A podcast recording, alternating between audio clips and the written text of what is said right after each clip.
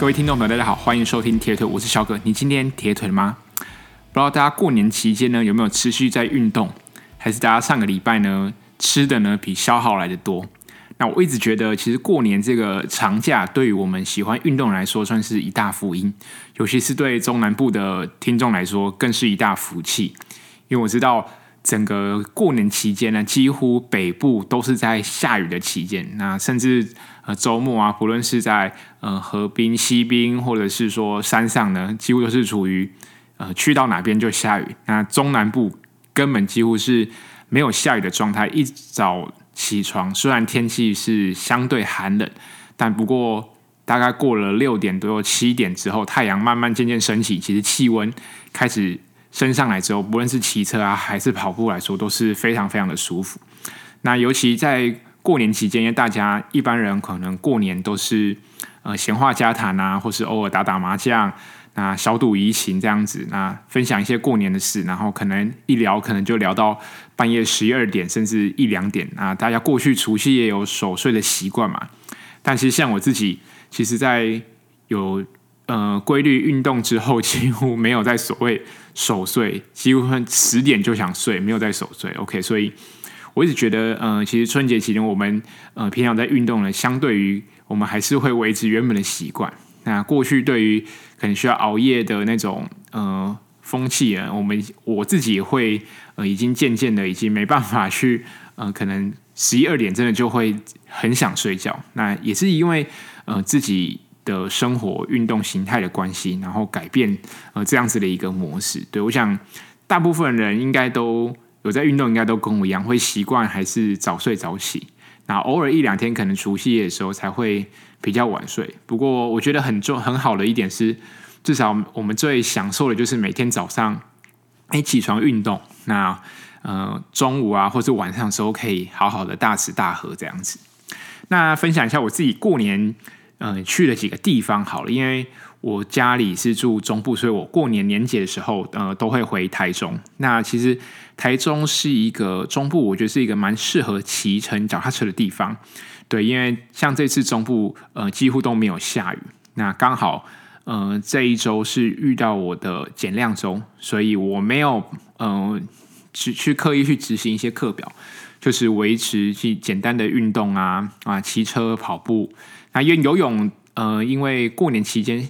呃，部分泳池都是属于关闭的状态，所以我也没有刻意去，呃，像是拉那个绳子来去维持水感，没有，就是一样，不会刻意就是去练习，那就是游泳跟跑步而已。对，那我自己像是骑车，我去骑了古关啊啊新社，还有台三线，那台三线我骑到大湖，然后转到嗯、骑到那个司马线林道，那之前。我之前有几集前几集的节目有分享过，我去司马县林道跑步的一个状态，这样子那个故事。那这次骑司马县林道是其他的公路路段。那司马县林道呢，其实它平常是通往一个雪见游戏区。那为什么要叫雪见游戏区呢？就是因为，嗯、我们在呃冬天的时候，我们可以在这个游戏区上远眺，就可以直接看到圣林线上覆盖着白雪。那从雪见游戏区也可以看到大坝尖山或是雪山主峰，所以它被称为雪见游戏区。那这个路线，呃，是我第一次骑，因为它有蛮多种骑乘的方向，对，所以我这次是从台中到呃大湖，然后以顺时针的方向骑骑到司马限林道，然后下回到东势这样子。我觉得整个路线骑起来蛮舒服，早上。大约五点出发，中午十二点的时候就可以回到家里，这样子。那整个路线骑起来，爬升大概将近一千多，接近两千。那距离的话，大概一百二十公里左右。我觉得这个对于呃郊游踏青是非常适合的一个路线。那尤其现在冬天嘛，呃，包含在新社啊，或是一些呃林场，都可以看到很多梅花或者是樱花盛开的一个状况，这样子。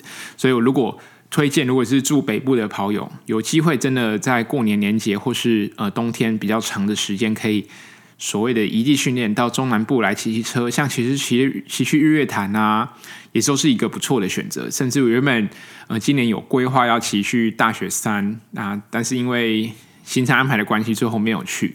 那我觉得大雪山是一个也是蛮不错的一个骑乘地点，推荐给大家这样子。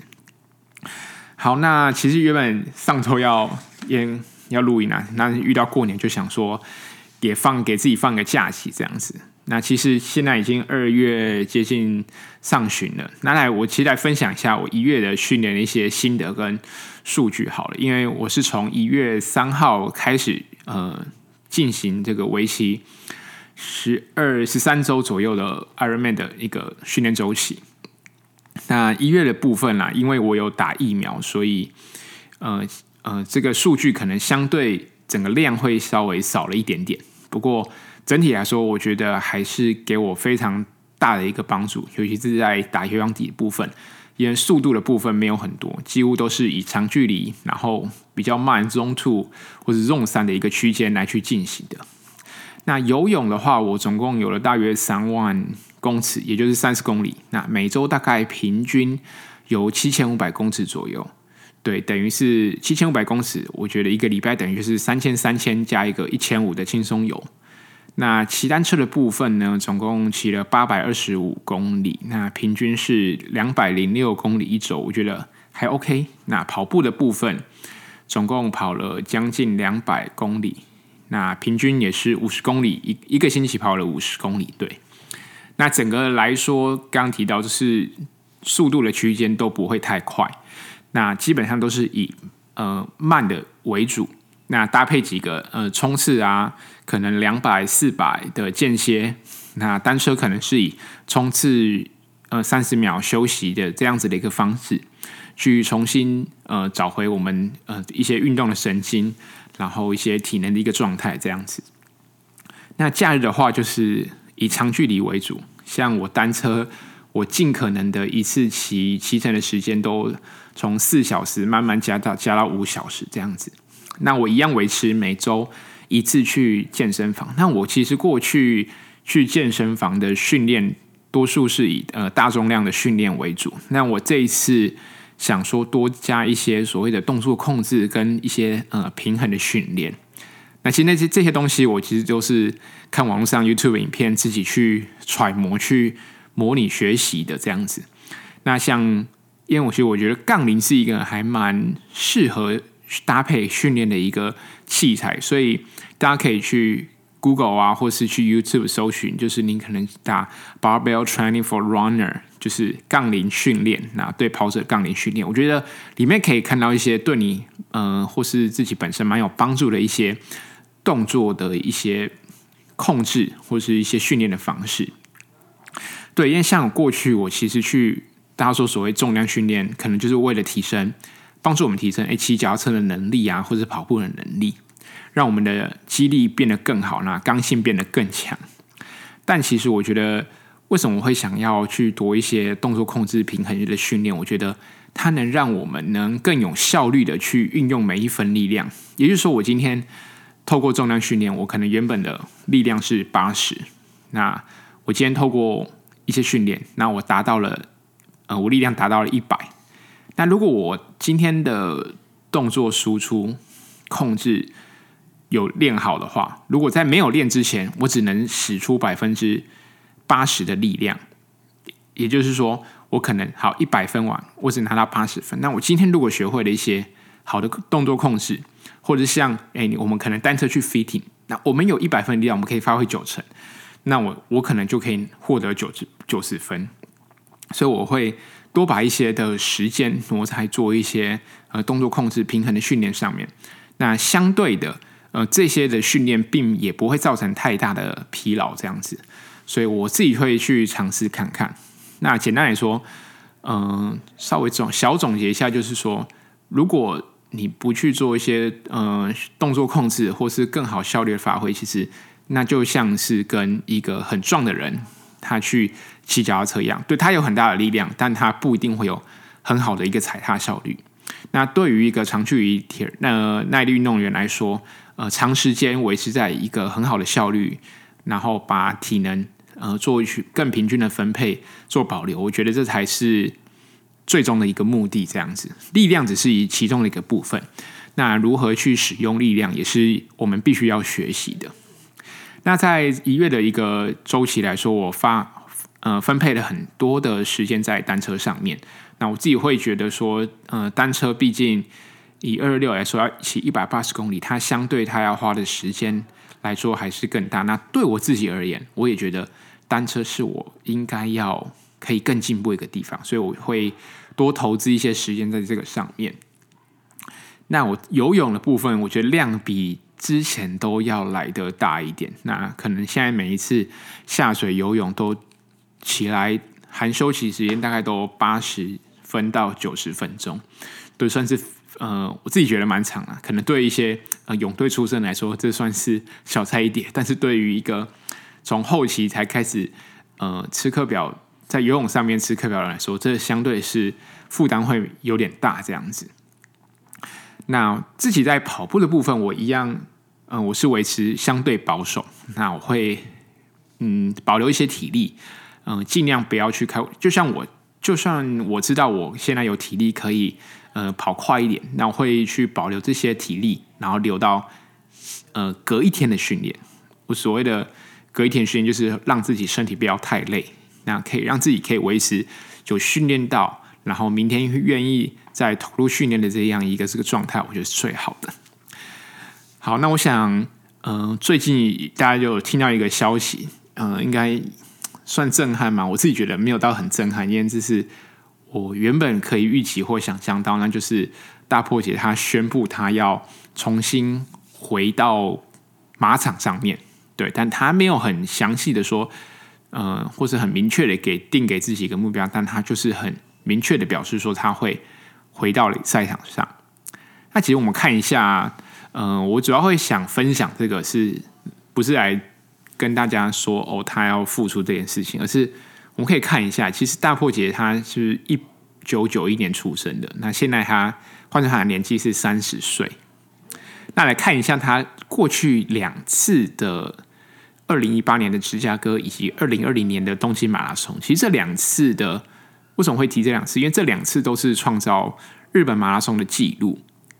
那当然，现在的日本纪录并不是由大破节保持的。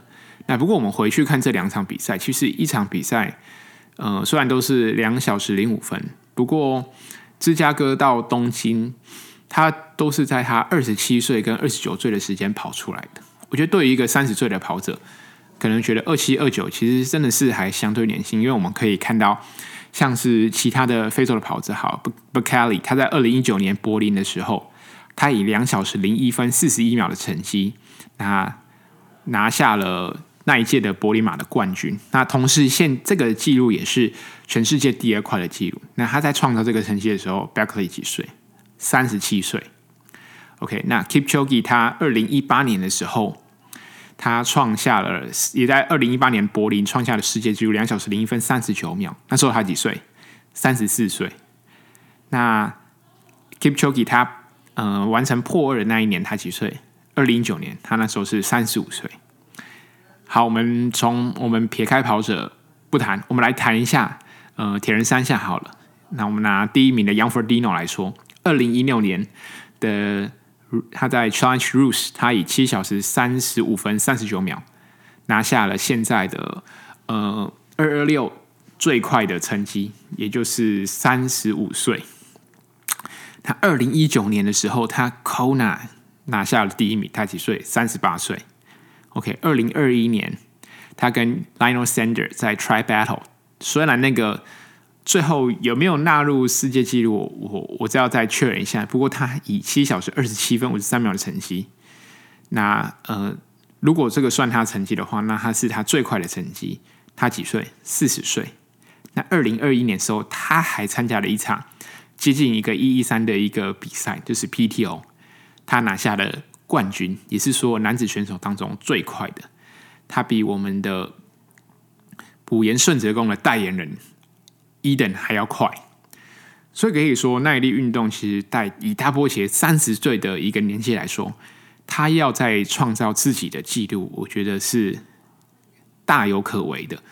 没错，就是尤其呃，不要来谈大破节或是这些精英选手，其实换到我们自己身上，有研究指出，如果我们好好的规律训练，其实到五十岁都还有机会创造自己的个人最佳纪录。尤其我们呃大部分的听众呃都是以耐力运动为主的，所以我想只要有持续恒心的去训练，那我觉得就有机会持续的突破个人最佳成绩。那我觉得更重要的是，不是只有突破个人最佳成绩，而是能够持续的热爱这件事情。我觉得相对于比打破成绩来得更重要。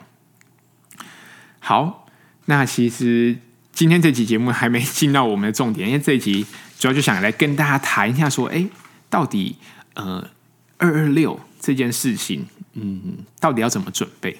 我先说这集，我是想分享给嗯、呃、第一次想要挑战二二六的一个听众朋友。那我觉得，呃，我只是分享我几个观点，那大家可以参考看看，说，哎，我到底现在准备好了没？我是不是？具备一个诶可以挑战二十六的一个嗯一个资格，或者说我的体能状态，我可以给听完这一集说，可以给自己稍微评量一下，说，诶，我这样的一个状态能不能参加二十六这样子？那这集也这集是给第一次想要挑战二十六的听众朋友。那我想，如果你可能已经挑战过二二六，或者是说你还没有打算，我觉得都可以来听看看。毕竟有很有些比赛很多盲点，可能是。老手也会在犯的错误，这样子。好，那我觉得要给前丁，第一个就是你是想要挑战二二六，那我想你应该会有一定的基础体能。那我等下再会再分享一下，说，哎，我到底第一次挑战二二六的时候，我有多菜这样子。OK，那先来分享一下我第一次二二六好了。我第一次参加二六是二零一六年的时候，那时候二十几岁吧，二十五六岁。OK。那那时候我是参加第四届的 Change Taiwan，也是呃现在铁人工厂 Jovi 哥他办他承接 Change Taiwan 呃所举办的第一届的比赛这样子。那其实在此之前，我只完成过两场的一一三，那大约的时间呃大概我记得六个小时，嗯五个半小时到六个小时左右。那那时候我有跑过马拉松，那那时候马拉松的最好的成绩大约是。四个小时，三小时五十分吧。那时候我曾经在高雄马破一次破四。OK，那我单车，嗯、我那时候为了训练，呃，参加这场比赛，我单那是因为四月比赛嘛，四月底五月初的比赛，所以我在那时候的大概也是春利用春节的时候，我就去骑骑脚踏车环岛。我想说，环岛是最可以直接锻炼脚踏车长距离骑乘耐力的一个方式。那我。那时候也没有什么跟团练啊，或者是说哦，周末一定要长距离还是什么？我那时候连训练台都没有。OK，我那时候也只有一台公路车，没有 fitting，那台公路车连休息把都没有，就是直接公路车硬骑了一百八十公里。OK，那骑完没有 fitting 过，你就知道腰酸背痛是可想而知的。那当时的训练，嗯、或者我的基呃基础的体能来源，主要都是以跑步为主。对，因为那时候受限于呃没有什么场地可以游泳啊，或是骑车的关系，那当时就是以跑步为主。那那时候根本也没有所谓的周期化训练，只知道嗯要一直练啊，或是能跑多多远一点，那多练一点，那就是可能比赛会轻松一点这样子。那时候对于什么休息或是周期课表没有训练，就是。呃，比赛前能练多少就算多少，那多练就给自己多一点的信心，这样子。那其实，嗯，我是会想分享这一集，也是因为希望说，其实，呃，大部分人都想参加二六，我自己觉得，呃，游泳这一关过得了，其实后面都不是有什么问题。但是如果呃这一集听完之后，我想大家可以，哎，能完赛，OK，但是也希望那不要那么痛苦的完赛，呃，也不希望大家。呃，为了完成一次比赛后，我后面就呃可能类似休息或是退出这个铁人节。OK，我希望大家可以练得更开心，呃，练得更愉快，练得更有一些成就感，这样子。好，那刚刚前提有提到，第一个就是你要有基础的体能，第二个我觉得你周末，呃，六日六或日至少有一天可以进行长距离的练习。那第三个是。很重要哦，这几个这个前提非常重要。你的家人，或是你身边跟你很好的另一半，或是你的朋友，要知道你要参加二二六这件事情，他们要知道什么是二二六，你要跟他解释。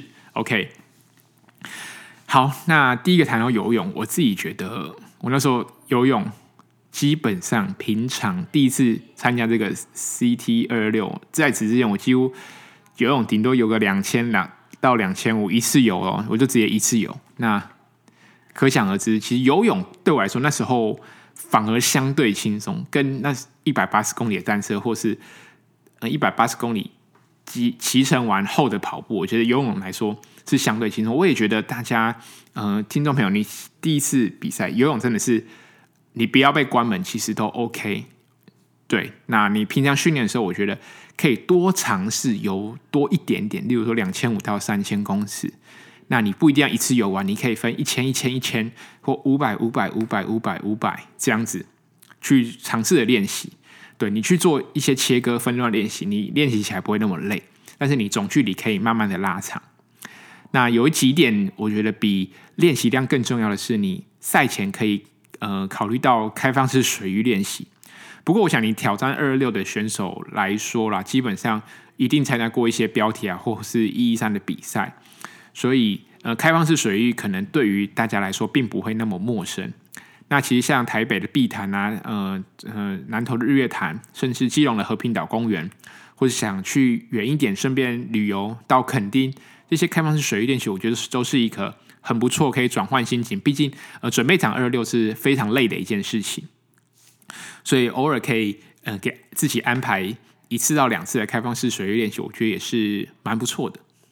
那再来就是大家可以考虑买一件，因为大家可能参加标铁。那相对的防寒衣没有到那么那么的重要，但是二二六毕竟是要游三千八百公尺，对于一个嗯、游泳不是特别好的话，那你可能一次游下来，你至少要花个九十分钟，八十到九十分钟，你才能完成这样子的一个距离。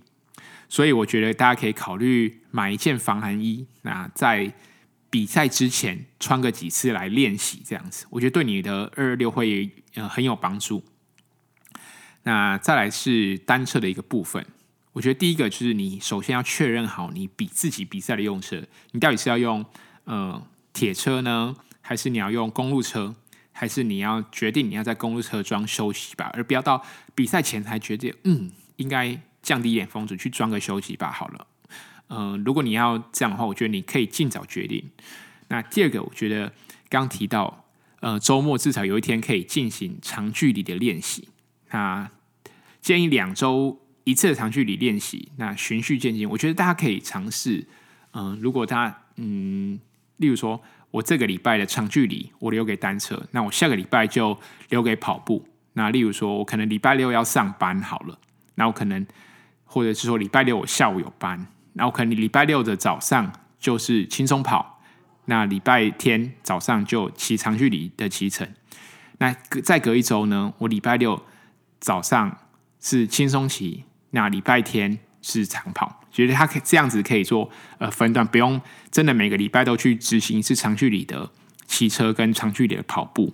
对，那你是进阶的体友，当然是这样做是没有问题。那如果你是第一次想要参加二六，又想要维持长距离练习，我觉得这个也是还蛮不错的一个方法。那自己我觉得我第一次参加二六，刚刚提到我根本没有什么。科学化训练观念，所以根本没有在看什么瓦数啊、功率啊，或者是什么推力比，没有。OK，我所以大家练习的时候，我觉得也不用太 care 这些数据。毕竟我们不是来追求成绩，我们是来追求完赛、自我挑战的。那我们就可以循序渐进啊，从一百公里、一百二十公里，慢慢到我觉得最多到一百五十公里就紧绷了，不用太再多了。再多真的是反而造成很疲劳，或是很辛苦、很痛苦。那一百八十公里就留到比赛当天就好。那或者是你不一定要选择呃骑乘呃距离，那你可以以时间为主，因为有些人可能是骑山路嘛，对，那你可以骑四个小时、四个半小时到五个小时啊、我觉得这个以用时间来控制也是一个很好的一个方式。那如果你今天嗯、呃，你你也不知道什么安排什么周期化课表啊，或者你不知道你尽量做什么，我觉得。当你不知道做什么时候，你就拿把这个时间拿来骑车。我觉得，毕竟骑车还是呃最远的，那它也是夹在两个项目的中间。对于身体造成的，当然跑步一定是身体造成的疲劳一定是最多的，但是呃，相对的，如果你能在单车减少一点体力的流失，那对跑步来说是有帮助的。所以我觉得，如果你真的不知道练什么，或者你今天有空，呃，你想做一段训练，我觉得可以拿骑车来说，相对于对你的帮助，应该是来说是最大。毕竟你跑步再累，你都是最后一项，那你死也会啊跑到终点嘛，对不对？所以我觉得骑单车是非常重要。你你后面想要减少一点痛苦，我觉得单车多练一些，对你是非常有帮助的。那我觉得，嗯，第五点就是在单车的部分，你真的。就像刚刚提到，你不用真的骑到一百八十公里，但是你也不要一次就是，我觉得可以。当如果你在周间练习的时候，你可以平均分散一点。例如说，你每天骑一个小时，你周间就骑了三个小时。那不要一次骑周间，你平日就一次骑三个小时，那剩下两天、三天都没有训练这样子。OK。那最重要一点，我觉得单车是参加二二六比赛当中最最最重要一点。我觉得这个甚至。超过比练习你的月习量那些还重要的一件事情，就是你应该要学会你的单自己单车的故障排除，爆胎也好，或者是龙头松了也好，或是哪些零件呢、在你骑车时候出状况的时候，你要可以具备自己解决问题的能力。尤其大家知道，比赛最讨厌或是最不想遇到的事情，呃，就是爆胎。那说。大家不要觉得哦，哎，是不是骑车只有遇到呃爆胎这件事情？没有，跟大家分享一下，去年 challenge 的时候，范老师在我后面，他骑呃计时车，就他计时车的休息把竟然松，就是松动。那幸好就是嗯、路边啊，我记得好像是摄影师吧，身上竟然会有带那个维修工具，那才帮范老师呃处理到一些呃机械故障的一些问题。所以不要觉得，哎，骑车只会遇到爆胎这件事情，其实真的大大小小事情都有可能遇到。那除了赛前检查之外，那真的在比赛遇到的时候，我们还是要有具备自己基础维修的一个能力。OK，我觉得这个是比你训练还重要。毕竟你体能你还可以硬顶，但是你机械故障可能会造成你自己本身安全，甚至其他嗯来参赛者的一些安全的一些。顾虑，那你当你车没修好，你甚至你跑步也不用跑了，OK？所以我觉得单车维修的能力也是应该具备，而且是非常非常非常的重要。好，那我觉得跑步就是没有太多的太复杂的一些呃问题。第一个，我觉得嗯、跑步的量要多少？我觉得一周抓四十公里不会太多，也不会太少，OK？一个礼拜四十公里。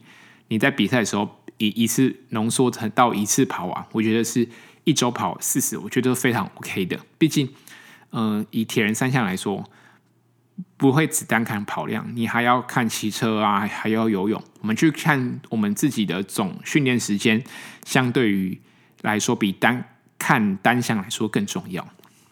那第二点，我觉得第一次参加二二六，你可以尝试几次的转换跑了，但真的不用太快。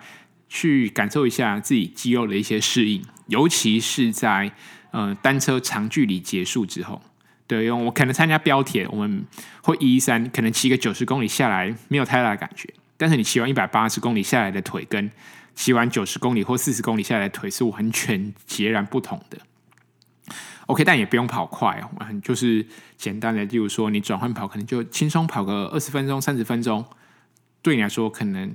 心理来说会比较安定啊，对，对于训练来说没有太大的帮助，训练本身没有太大帮助，但是对于心理来说是有非常大的帮助。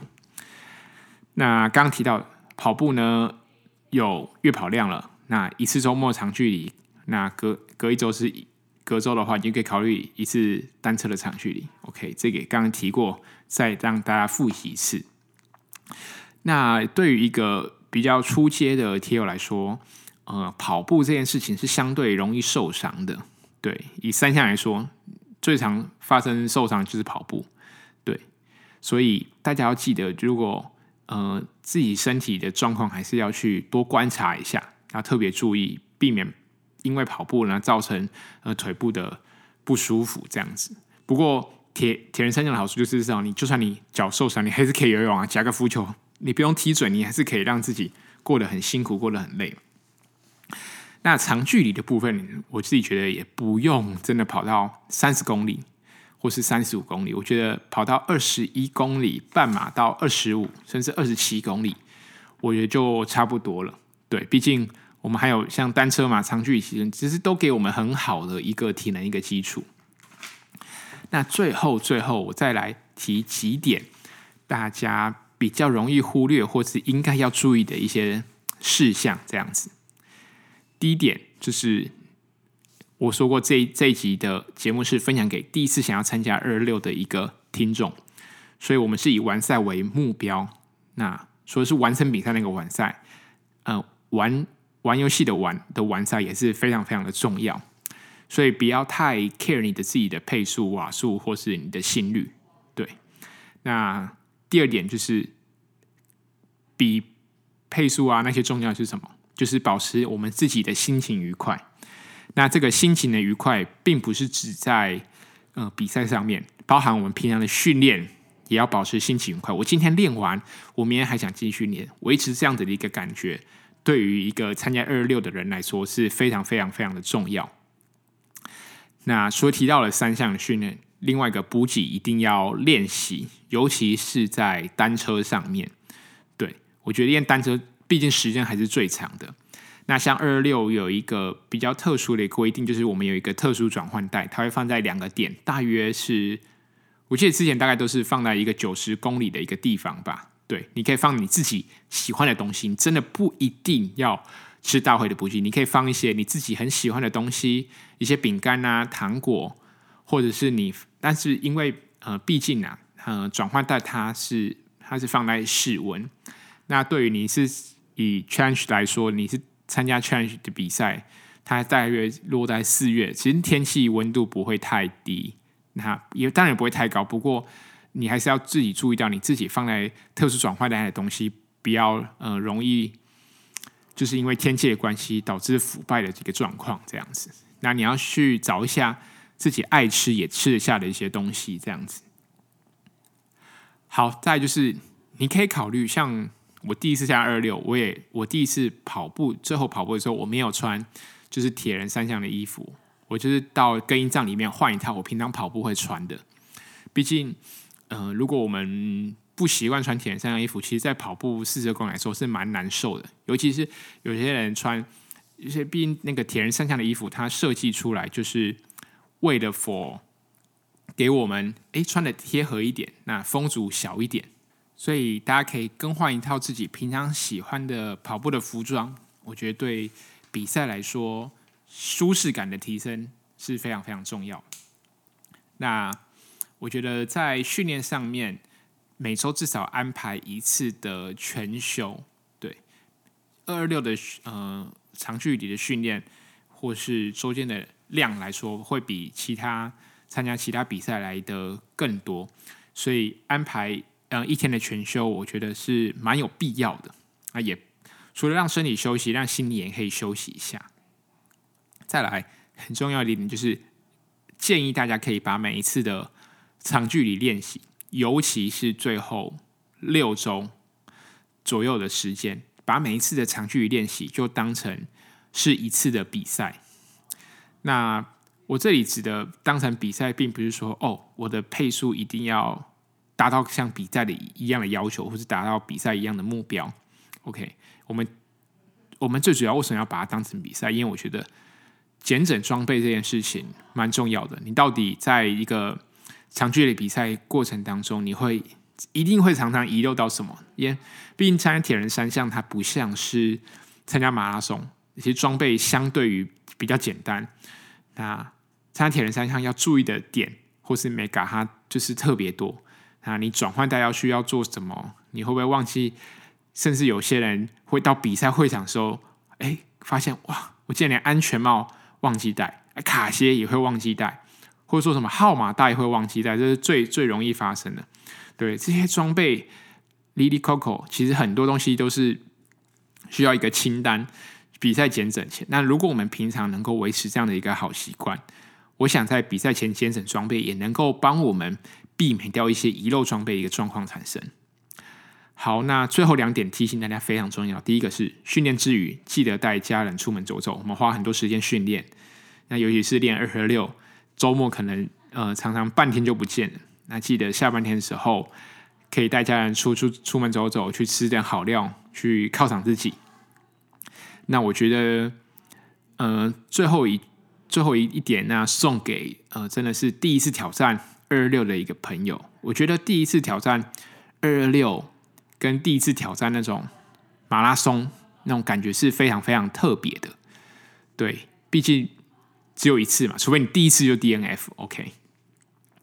那第一次挑战二二六有什么优点呢？就是我们有初生之犊不畏虎的一个精神，不管怎样，我们就会拼命到终点。因为我们想，就像完成比赛，我们不是为了跟别人竞争，我们真的是为了自己追求自己的一个自我成长、自我成就，所以。这样子的一个心态，我觉得是无可取代。有些职业选手，他可能今天面对一场比赛，他觉得他今天他没办法拿到前三名，或者拿到他理想成绩，他可能就索性就直接 OK 弃赛不比。但是对于第一次想要参加二二六、想要来挑战的听众来说，我觉得我们都是很棒，我们就是做好准备才来参加这一场比赛。那没有什么人能够阻止我。我们想要、渴望进终点的那个心是很强烈，那个欲望很强烈的。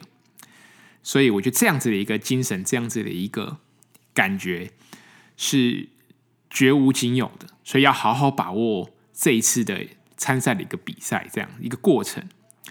那我想，也很多像很多球员，他们会习惯把说啊，我每次上场都把它当成最后一次。我觉得就是这种的心态，就是毫无保留。那练习时。